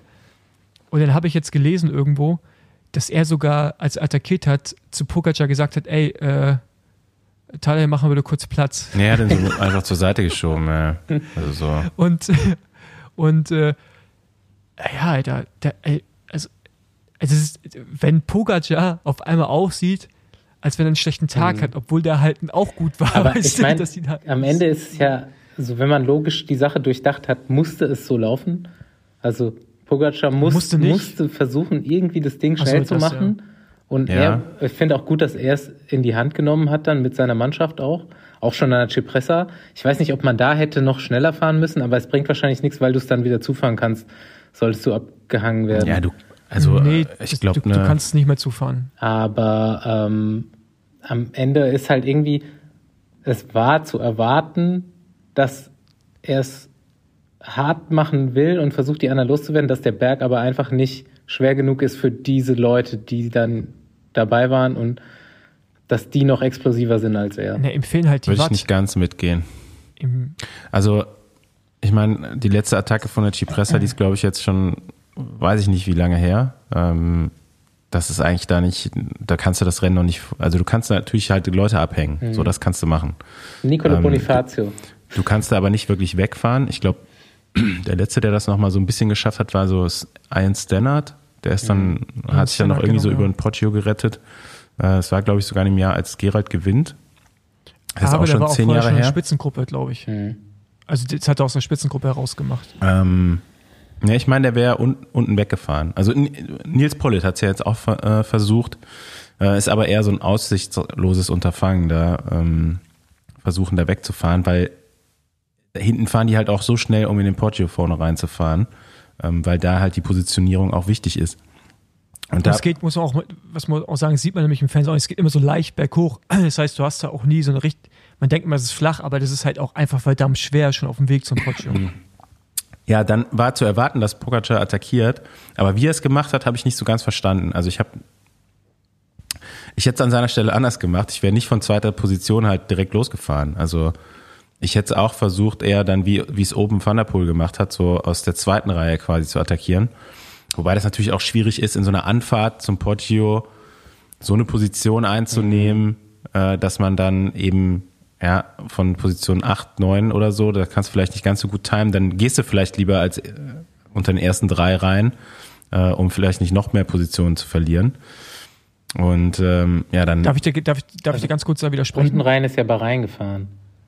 Ja, also weshalb er es nicht gemacht hat, aber das hatten wir in den Jahren zuvor auch schon, wenn du einen Teamkollegen hast, der Tempo extrem hoch hält und du nicht direkt am Hinterrad fährst, lassen die anderen den wegfahren. Das hatten wir in den letzten Jahren immer mal wieder, dass jemand für jemanden, wo man wusste, der geht attackieren. Es war irgendwann mal äh, Ineos, die das damals für äh, ja. gemacht haben und gab es andere Fälle. Und wenn, wenn der so schnell hochfährt, warum soll warum sollen die direkt am Hinterrad bleiben? Das ist schon so oft passiert, auch also, am Poggio, Andi. Äh, also, ja gut, dann war es aber nicht Tim Wellens, weil den kannst du halt auch nicht am Poggio fahren lassen. So, ne? ähm, ja, na klar, aber du weißt, dass er es Da muss man die Karte dann halt einfach spielen. Das war vielleicht dann der, der Fehler von, von UAE, äh, dann solche Leute halt komplett zu opfern. Ähm, weil er gut, wie du schon gesagt hast, ne, Pogacar ist ja jetzt nicht so explosiv, auch nicht nach 285 Kilometern, äh, um die anderen da abzuhängen. Dem fehlt, nee, also schön, da muss ich auch widersprechen, weil der ist explosiv, aber der wiegt halt 20 Kilo weniger oder 10 Kilo weniger als ein Mathieu und wenn nicht sogar mehr als 10 Kilo weniger. Ja, ist, und das, und dem, dem, dem fehlt in dem Moment also wenn der fährt, der, der, selbst wenn er für sich ja Bestwerte da fährt, ist das ja für Ghana was ja. ganz anderes, weil der Berg so flach ist, dass die einfach das im Windschatten ja natürlich damit. mitfahren können. So. Mhm. Und das ist natürlich, ist, der hat, eigentlich ist es Unterfangen mit Ghana am Hinterrad im Windschatten und Mathieu und Wout, also aussichtslos ist das falsche Wort, aber es ist halt nicht vielversprechend, weil die viel, viel mehr, also reine Watt fahren können an so einem Anstieg als er über so eine Zeit. Mhm. Aber ich natürlich trotzdem, wenn er es, aber trotzdem geil, weil sonst wäre es nicht so spannend geworden. Ja, aber ich, also ich bin trotzdem davon überzeugt, dass wenn er da eine erfolgreiche Attacke fahren will, dann muss er halt direkt ein Loch reißen. Und du kannst, wie du sagst, ne, du kannst eben nicht machen mit den Leuten schon in deinem Hinterrad. So, dafür hat er dann halt eben zu wenig Explosität oder reine Watt. Ne? Also ähm, das hätte man vielleicht anders machen können. Ansonsten muss man auch sagen, äh, dass sein Teamkollege, der ein bisschen weiter hinten gefahren ist, Matteo Trentin, äh, auch entscheidend dazu beigetragen hat, dass überhaupt eine, eine so eine Lücke erstmal entstanden ist. Ähm, mhm, sonst genau. wären vielleicht noch eine größere Gruppe dahinter gewesen. Ähm, das muss man sagen, auch krass, dass er da so einfach, also vielleicht konnte er auch nicht, aber es sah eher so aus, als ob er mit Absicht einfach da die Lücke aufgehen das lässt. Das war krass, ja, das ist mir auch aufgefallen. Das ist Und, eigentlich auch so äh, den Kommentatoren, die haben das nicht richtig mitkommentiert. Also es wurde dann so kommentiert, als wäre diese vordere Gruppe einfach so schnell, dass es jetzt halt einfach gerissen wäre. Aber es war mhm. wirklich einfach Trentin, der gesehen hat, okay, äh, da sind jetzt so wenige weg, hier kann das gut laufen. Ich, ich denke auch, dass er die Beine hochgenommen hat. Und die ja. dahinter waren natürlich auch am Limit und es konnte keiner direkt jetzt da drüber kontern. Ja, also da willst du ja auch nicht unbedingt deine Körner dann verschießen, um das Loch zuzufahren. Ne? Mhm. Dann guck, wartest du erstmal kurz, bis ein anderer fährt und es war, es war dann, dann war es eigentlich schon zu spät. Nielsen Paulus, ne, der nochmal versucht hat, da irgendwie, mhm. äh, aber der war halt irgendwie fünf, sechs Positionen hinter Trentin und es war dann schon einfach zu groß die Lücke, um sich da direkt noch dran zu hängen. Ja, ja vor allem bei den Fahrern, ne? Also mhm. es ist halt dann auch vorbei. So, und da ist auch dieses, ist natürlich so ein Automatismus, glaube ich, den so Rennfahrerinnen haben, in dem Moment, dass du sagst, ich mache jetzt nicht die Lücke zu, mhm. aber eigentlich musst du da sofort reagieren, weil das fährst, das sind ja die Besten, da fährst du nicht nochmal hin, normalerweise. Ja. ja. aber es war für ja. alle halt ja. komplett Anschlag dann auch zu dem Zeitpunkt, ne? Klar, also schon allein wegen der Distanz und dann äh, war es ja auch kein, kein Niemand, der da vorne Tempo gemacht hat. Ähm, ja, ich glaube nicht, dass da irgendwie sich groß was geändert hätte. Äh, ich glaube, die vier wären immer noch als die ersten vier oben drüber gefahren. Aber vielleicht wäre die Gruppe dahinter ein bisschen größer gewesen. Ne? Also davon hat ja zum Schluss, muss man sagen, Van der Poel auch äh, dann, dann davon profitiert, dass in der Gruppe dahinter eben Van Aert saß und mit dem keiner fahren wollte. Mhm. Also der hat jetzt am Ende, was hatte der, den größten Abstand seit auch zwei Jahrzehnten oder so, ne? 30 Sekunden fast Vorsprung. Ähm, weil die hinten dann einfach, drei haben halt nicht harmoniert. Gunner war wie Paul Voss einfach ein bisschen überfordert mit der Situation, hat er nachher auch im Interview gesagt. Und, also war äh, das so? Ich, das habe ich nicht mitbekommen. Ja. Ich dachte, es wäre vielleicht Taktik gewesen. So. Nee, er hat ja sogar gesagt, dass er eigentlich oben am Poggio noch ein bisschen was im Tank hatte, aber auch da nicht wusste, soll ich jetzt sitzen bleiben oder so- soll ich nochmal aufstehen? Also auf der Zielgerade am Ende wusste man dann auf jeden Fall, dass er noch was im Tank hatte. Und da dachte ich mir auch so, Ey, das- eigentlich so, also wenn jetzt Van der Poel nicht weggefahren wäre, dann wäre es nochmal richtig spannend geworden. Ja, gut, aber der ist ja, der war ja einfach noch viel stärker als die anderen drei. Ja, ja. Also, aber trotzdem, ähm, man hat es bei äh, Ghana auch gesehen am Anstieg, fand ich nett. Der sah von allen dreien, die noch hinten waren, am souveränsten aus. Also Pock hatte schon noch mehr zu kämpfen, auch fast als er. Äh, und Sehen. ja, ich finde, ich, da bin ich mega gespannt, was jetzt aus ihm noch wird. Also ich finde, das war jetzt so das erste Mal, wo man sehen konnte, okay, da sind auch so bei solchen Rennen so Ambitionen und das Team fährt für ihn. Und der ist, also als Bahnfahrer bist du ja auch nie langsam, ne? auch so gerade als 4000 Meter Fahrer. Und ich bin jetzt echt gespannt. Ich glaube, jetzt habe ich gelesen, der fährt gen Wevelgem und danach entscheidet man, ob er Flandern-Rundfahrt Nee, er fährt. fährt Flandern, das ist schon. Das ist jetzt Vor allem fährt der Roubaix. Okay. Oder, Ja, ja, und. sind aber ähm, andere Rennen, ne? Ja, ja, klar, Ja. aber Und ich kann mir vorstellen, dass der, dass der Flandern echt auch nicht schlecht sein kann, ne? Also Andi hat vorhin gesagt, wie schwer er ist. Was war denn das? 80. Es ist schon schwer. Ähm, das muss aber nichts heißen. Cancellara war auch so schwer. Die Frage ist nur tatsächlich, ob er sich bei den belgischen Klassikern jetzt oder Kopfsteinpflasterrennen so positionieren kann über den Tag, dass Ja. er da in einer entscheidenden Situation vorne reinfährt. Ähm, das ist bei Sanremo tatsächlich ein bisschen einfacher, weil du musst es eigentlich nur einmal machen oder zweimal und nicht den ganzen Tag und so vorsortiert, ne, durch die Länge und so. Wenn du da halt Druck hast, kannst du halt einfach nochmal vorfahren. Ähm, das ist in den flämischen Rennen, die jetzt kommen, halt nicht so. Und in Roubaix ist es, finde ich, immer ein bisschen einfacher gewesen, nochmal sich zu positionieren, äh, wenn man großer, schwerer Fahrer war. Aber ja, ich, da kann ich nicht so einschätzen, ob er da wirklich so ein Typ ist, der dann sagt, okay, ich bin bereit, so ein Risiko zu gehen. Ne? Muss man ja auch immer so ein bisschen, um in die entscheidenden äh, Abschnitte da vorne reinzufahren. Oder ob er das nicht Aber kann. er könnte ja eine andere Taktik fahren, ne? Also du hast ja immer noch einen Pitcock, wenn er hoffentlich wieder fit ist für die Rennen, den du aufs Finale im Feld fahren lassen kannst, der sehr gut Position fahren kann. Und dann hast du halt ihm, der vielleicht früher die Rolle übernehmen kann, wie einen, ähm, oh, wie heißt der, Dylan van Baale, weißt du, Mhm. von Jumbo Visma. Also ähm, da bin ich ja auch eh gespannt, wie so die ganze, äh, diese ganze Drive sein wird, weil du jetzt auf einmal so auch so krasse Maschinen hast, die diese Rennen auf einmal auch können. Früher eigentlich, die waren halt gute Zeitfahrer, aber dann gab es eigentlich nur Cancellara, der es so richtig gut konnte. Und jetzt hast du diese, diese Wattmonster, die immer besser bei solchen Rennen auch performen, ja. Und wenn die vorne mal zusammenkommen, also da musst du dich hinten auf jeden Fall auch anstrengen, um so ein Loch mal wieder zuzufahren Gab's, über den die Tag. gab es früher auch, nur haben am Ende immer Bohnen oder Cancellara gewonnen. Ne? Also die haben es so ein bisschen Ja, überschattet. okay, das, das, das, Ähm, mag, das mag natürlich auch sein, ne? Aber ja, es wird auf jeden Fall, äh, werden es ein paar spannende Wochen jetzt, die vor der Tür stehen. Eine Sache noch hier zu Sanremo, was ja auch äh, doch eine krasse Story ist, dass halt Van der Poel äh, genau am Tag 62 Jahre nach seinem Opa das Rennen auch gewinnt. Also sein Opa hat das vor 62 Jahren gewonnen und der Enkel äh, am Tag, am gleichen Tag, also zumindest vom Datum her. Ja, nice.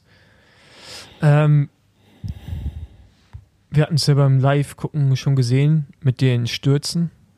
Vor allem dieser eine unnötige mit diesem, mit diesem Fahrradständer oder so. Wo Bennett stürzt. Ne? Ich finde es mittlerweile immer krasser, wie, also dieses Jahr hat von die UCE auch schon wieder gut zugelangt, ne, was so Strafen angeht bei einigen Rundfahrten. Und wie dann solche Sachen einfach immer noch passieren. Ich frage mich, wer nimmt, also wer, wer nimmt eine Strecke ab und sagt, dass das so okay ist? Vor allem da unten an dem Hafen fahren die ja wirklich auch jedes Jahr lang. Ne? Mhm. Und dann denke ich mir, Alter, was, also wie, wie, wie, wie kann es sein, dass das so dasteht? Also das, das kann ich einfach nicht nachvollziehen. Muss man jetzt mal kurz zur Erklärung, da war ähm, so, so im Prinzip so eine Parkbucht, dann kam, glaube ich, so ein Fußgängerüberweg, Mhm. der so ein bisschen auf die Straße, äh, der bis auf die Straße raufging und gepflastert war. Und danach ähm, kamen sofort so Fahrradständer und davor stand ein Schild. Aber im Prinzip, man konnte diese Parkbucht nutzen und die ist, hat auf einmal zugemacht und es stand auf einmal diese Radständer da im Prinzip vor einem. Ja. Und das finde ich, in der Situation im Radrennen, wo man weiß, da ist immer Trouble, finde ich das unverantwortlich, dass man da nicht abgesperrt hat. Dass man diese Parkbuchten zumacht, von mir aus auch, äh, wie heißt das, äh, Gitter hinstellt oder irgendwas macht. Ja. ja. aber das, das ist ja, also. Ja, du, das sind die gleichen Fragen, die man sich jetzt äh, dieses Jahr auf jeden Fall öfter gestellt hat. Warum ähm, ja, so, so Road Furniture nicht besser, besser geschützt werden. Also Besenwagenanruf, Beantworter. Moin Jungs, ähm, ihr habt in der Folge das Wetter nach einem Wort für äh, Road Furniture gesucht im Deutschen. Da meint Basti, es gäbe keins dafür. Ähm, in der Baubranche, äh, in den Leistungstexten äh, gibt es ein Wort dafür. Verkehrseinrichtung. Relativ banal, aber es gibt auch ein deutsches Wort dafür. Danke und Küsschen. Normalerweise steht da auch einer mit einer Pfeife und einer Fahne äh, und warnt die Fahrer. Die ja. ne, muss eigentlich da vorne wegfahren vor so einem Radrennen und gucken, ob da alles funktioniert. Ja, so, wenn ich eine halbe Stunde vorm Rennen, ne, irgendwie. Oder was da, wo du es noch, wo du es noch machen kannst, wo der Verkehr gerade weggesperrt wird. Aber das muss halt auch Strafen an die Veranstalter gehen und ich glaube, mhm. da sträubt sich die UCI halt, ne, weil die ja letztendlich mitverdienen. Also jeder Veranstalter muss ja an die UCI eh schon eine Gebühr zahlen, dass sie das Rennen austragen dürfen äh, im UCI-Kalender. Ich glaube, man ist da einfach zu schwach gegenüber den Veranstaltern, also gerade gegen den großen wie RTS, ASO. Mhm. Weil man sagen muss, dass Aber die ASO zumindest bei den meisten Rennen da einen guten Job macht. Also ich erinnere mich jetzt zum Beispiel an die Deutschland-Tour, ähm, wo man vor ein paar Jahren auch diese elektronischen Warnschilder mhm. und sowas mhm. aufgestellt hat. Ja mal die Ziel, Zielkurse, die es ja auch bei der deutschen Tour oft gibt in den Städten, eigentlich immer gut, gut abgesperrt waren. Ja. Aber die UCI will natürlich auch weich sein. Also sie könnten ja härter agieren, weil die Rennen finden immer noch innerhalb eines UCI-Kalenders statt. Das heißt, man hat schon eine gewisse Macht, aber man will sie halt momentan irgendwie nicht nutzen. So. Also man könnte ja einen größeren Hebel ansetzen. Aber ja, also ich, ich finde es erstaunlich, was da dieses Jahr ähm, so über die verschiedenen Rennen, die jetzt gelaufen sind, schon passiert ist.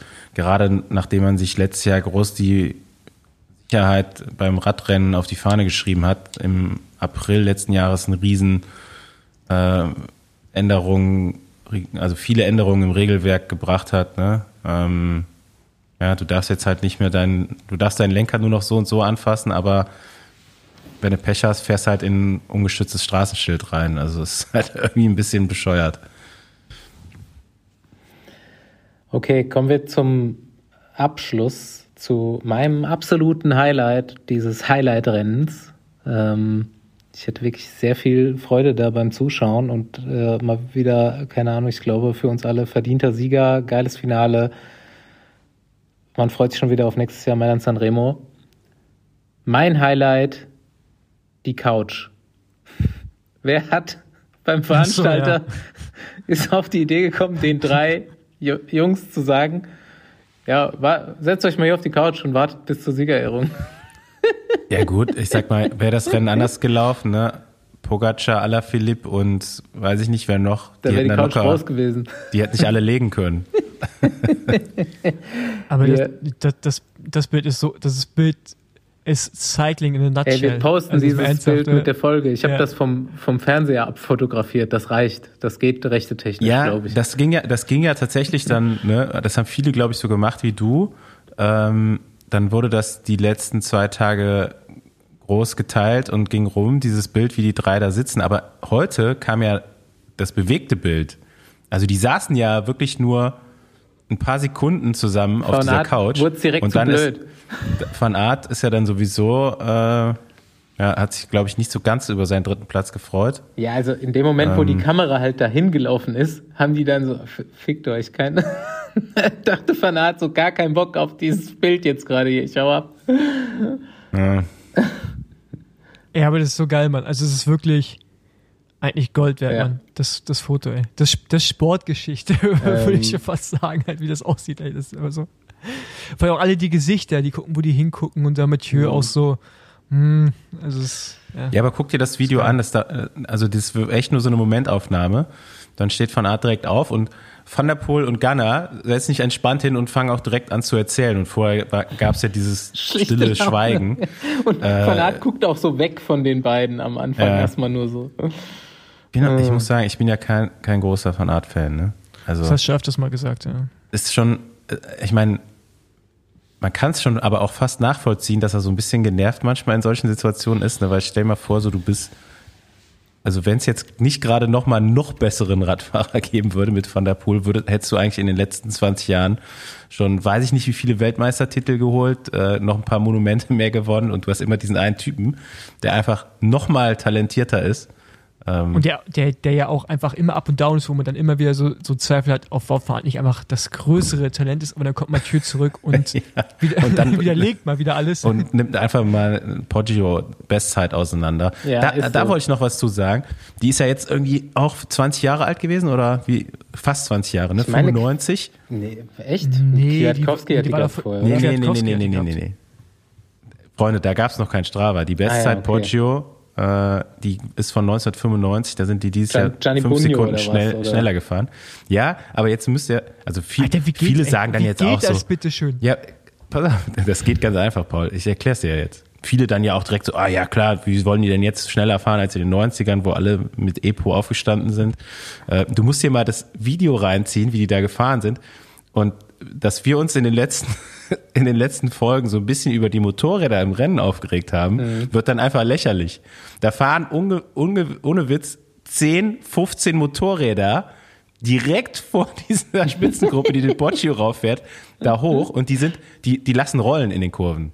Also die, Ey, Die ist ja ne? 39er also Schnitt so, gefahren, oder? Wann ich glaub, jetzt? Ich, ja, jetzt. Ach so, ja, die, ja. die Bestzeit 39er Schnitt den, den Hügel. Nein, aber hoch. ich meine, ich meine 95 sind Ja. die hinter Motorrädern. Äh, guckt euch die Videos mal an, YouTube, äh, Sanremo, Poggio Ah ja, okay, 1995. jetzt verstehe ich's. da, ey, da kannst du dir nicht vorstellen, was da für eine, also die hatten mehr Motorräder, Autos, als jetzt hier der chinesische Kaiser in Russland äh, vor sich herfahren. ähm, Chinesische Kaiser. klar, der Kaiser von China. Ähm, genau. Ich ja, ey, das ist unglaublich. Also die fahren da so krass im Windschatten. Wie, das ist quasi ein Steherrennen, den Poggio rauf 1995. Und deswegen hat diese Ze äh, Ze äh, Bestzeit wahrscheinlich auch so lange überdauert. Oh, bis, bis Tornado Mathieu van der Poel kam. Ja. Geil.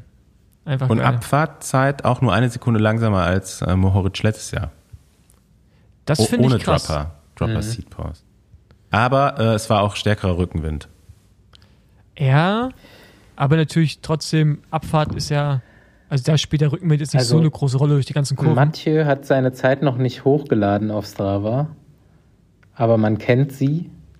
Van, äh, Van Aert und Pogacar sind 5,36 gefahren.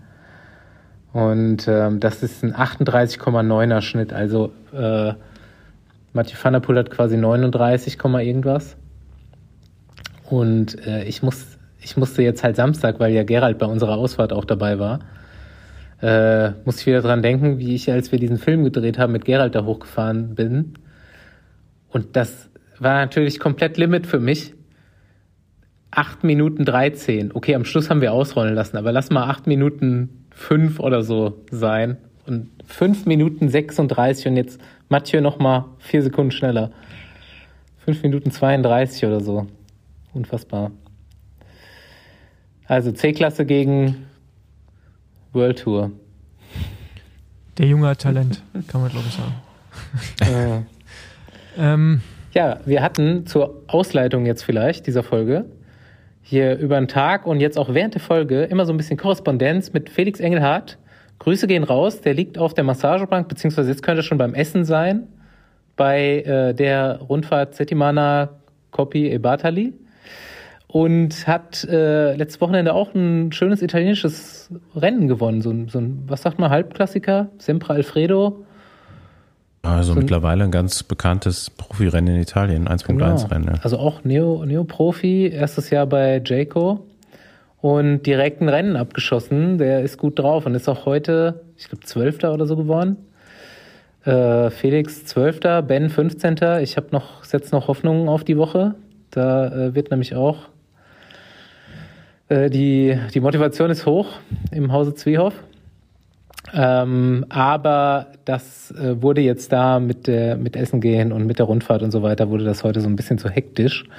Wir waren auch spät dran mit der Aufnahme und ähm, begrüßen Felix jetzt nächste, übernächste oder eine der Wochen da drauf. Gucken, wann wir es schaffen. Nochmal eine, Sehr schön. nochmal eine Frage.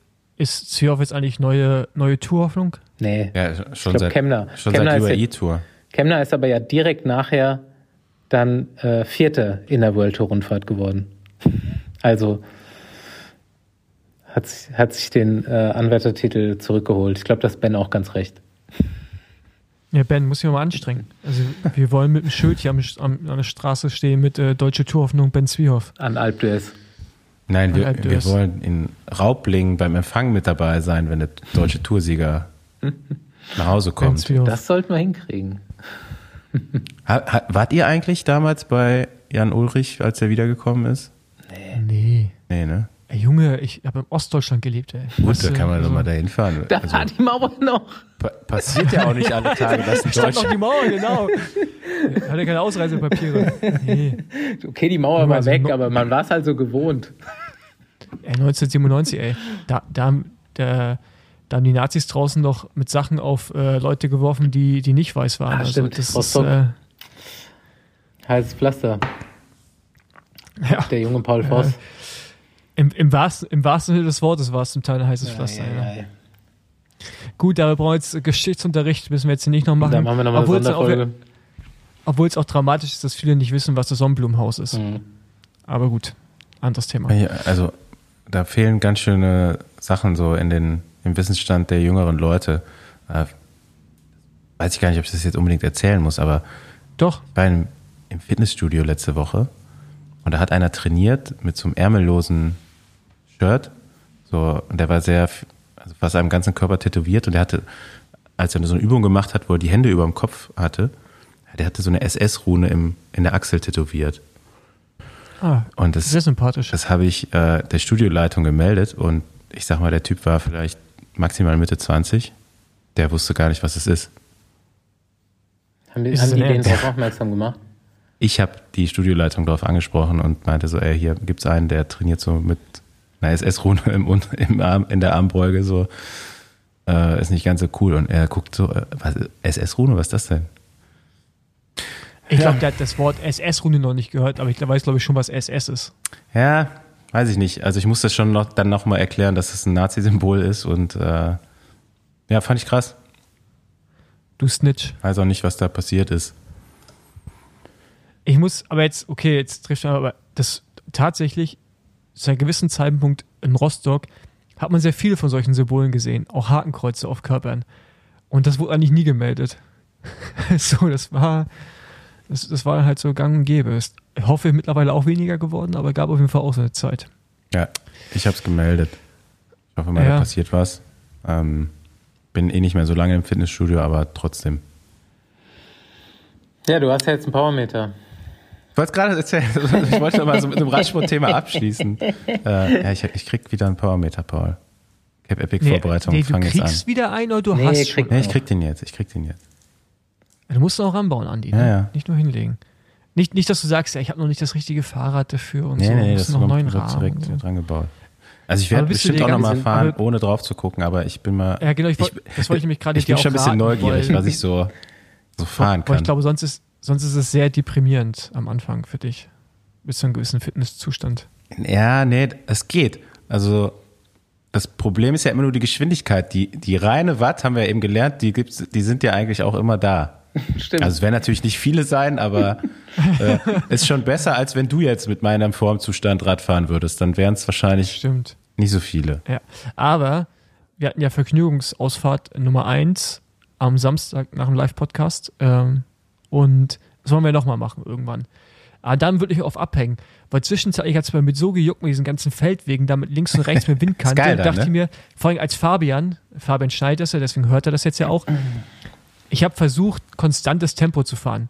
Das macht man nicht wattbasiert, weil das macht relativ wenig Sinn bei der Gruppe, sondern da machst du halt Geschwindigkeit, ne? Und Gefühl. Hat nicht jeder. Hat nicht Und, äh, jeder. Und mit, das, war, das war so geil zum Teil, Fabian einfach so eine ganze Radlänge Vorsprung vor mir, weißt du? Und hat dann wieder gewartet und dann wieder hin. Und sind wir mal schneller geworden, mal langsamer. Und da hat es natürlich auch ein bisschen gekribbelt. Und hätte ich mich, da dachte ich, ob ich kurz anfange, mal hier zu attackieren, aber da dachte ich so, da, Ja, ich, da ich kann, hab auch in das, die ja Hose, das kann auch in die. Hose gehen. Ich habe das ja Was ausgekostet. ist ja Was denn? natürlich ein Unfall passiert, wie bei solchen äh, Radfahrten immer. Ist ein Unfall passiert? Und äh, du hast Ja, es immer noch nicht mitgekriegt. Hat keiner äh, weiter nach vorne gegeben. Also Ja. beim, ich Was bin ja auch schon immer ganz hinten gefahren. Ich, selbst ich habe es nicht mitbekommen. Was ist denn Es passiert? hat einer beim Abbiegen von so einer großen Hauptstraße äh, hat zu hart gebremst und ist über den Lenker gegangen, an letzter Position. Ernsthaft? Und es haben nur vier Leute und ich gemerkt, ich war halt gerade ganz hinten da. Ich bin dann umgedreht, bin 200 Meter wieder zurückgefahren. Ähm, Nochmal Grüße gehen raus. Wir haben den Lenker wieder zurechtgeschraubt, äh, musste man kurz ein bisschen Vorbau wieder gerade rücken und so. Und ähm, war aber alles dran. Es ging allen gut, Fahrrad war auch in Ordnung. Und dann sind wir zu sechst eben ungefähr fünf Minuten auf euch wieder zugefahren. Und von den sechs konnten halt, sagen, nehmen wir jetzt mich mal rein, noch zwei weitere da ein bisschen Führung fahren. Aber ich würde sagen, 70 Prozent der Führung bin ich gefahren. Das hat schon ganz schön lange gedauert. Du weißt, ihr wisst es selber, wie es ist. Wenn die Gruppe fährt jetzt auch nicht 25. Äh, irgendwann haben wir euch mal so auf einen Kilometer gesehen und die anderen schon so, ah ja, das sind sie. Ich so, oh, Leute, das dauert jetzt noch zehn Minuten, bis wir da sind. Ey, nee, Also- das ist halt echt, das nächste brauchen wir so, brauchen wir so Headsets. Ja, ich, ja, das war, es war ganz cool. Also äh, ich glaube, die hatten auch Fun.